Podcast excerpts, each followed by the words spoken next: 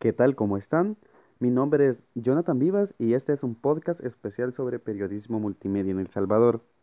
En los últimos años nos hemos dado cuenta de los avances tecnológicos en el área comunicacional a nivel mundial. Pero en El Salvador siempre nos preguntamos, ¿y qué pasa con los medios de prensa escrita? ¿Se habrán adaptado a los nuevos tiempos tecnológicos? Para conocer el funcionamiento real y actual de una redacción multimedia, en medios salvadoreños hemos visitado el periódico Diario El Mundo. En la visita a Diario El Mundo nos recibió Gabriel Recino. Es periodista multimedia y tiene cuatro meses de estar en el periódico como community manager. Ha trabajado en otros medios como la prensa gráfica, siempre en el área multimedia. Escuchemos entonces cómo se redacta una nota multimedia. Es un trabajo conjunto, creo que te entiendo si nos apoyamos con la gente perdón, que está afuera. Entonces lo que hacemos es algunas de las cosas las monitoreamos solo nosotros y en ocasiones logramos sacar la información completamente nosotros desde acá y muchas veces las personas de, de, papel, digamos, que están haciendo alguna cobertura afuera nos dan uno que otro insumo para poder ahondar en ese aspecto. Hay notas en las que sí trabajamos como en equipo, complementándonos con la gente que está afuera y en otras sí son propiamente solo de nosotros. Las nuevas tecnologías nos dan herramientas para el abordaje de la información periodística, como la combinación de los elementos sensoriales, el audio, el video y la interacción. Escuchemos qué significa para ellos el periodismo multimedia y transmedia.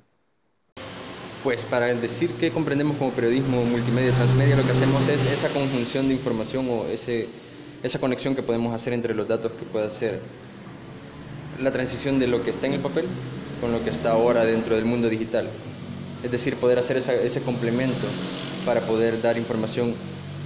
Si bien es cierto, todos competimos por tratar de ser un poco más rápidos, pero tratar de buscar ese elemento diferenciador que suele ser muy difícil, sobre todo porque casi todos andan con una agenda similar. A diferencia del periodismo tradicional, el multimedia es inmediato. ¿Qué herramientas utilizan para las coberturas móviles? Escuchemos. Para manejo de redes y demás, ya, o videos, tengo unas tres o cuatro aplicaciones dependiendo de lo que quiera. Eh, no ahorita los nombres, pero te voy a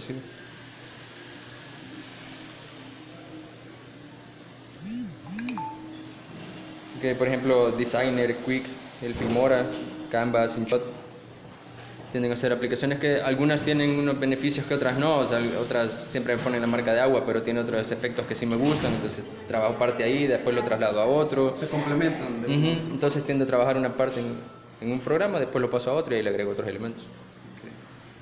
De para manejo de redes, sí, lo ideal es tener las, la aplicación de páginas aparte para que no vayas a cometer el error de que programas algo o colocas algo que es personal en la cuenta del, del periódico, que suele suceder si no acordémonos de la fiscalía y, las cervezas hace un par de, de años.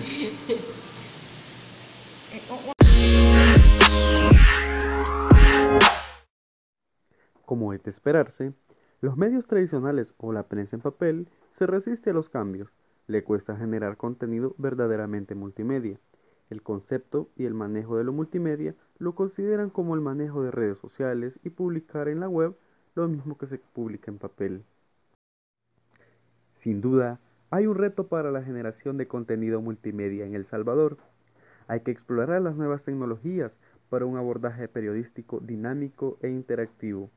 Hasta la próxima.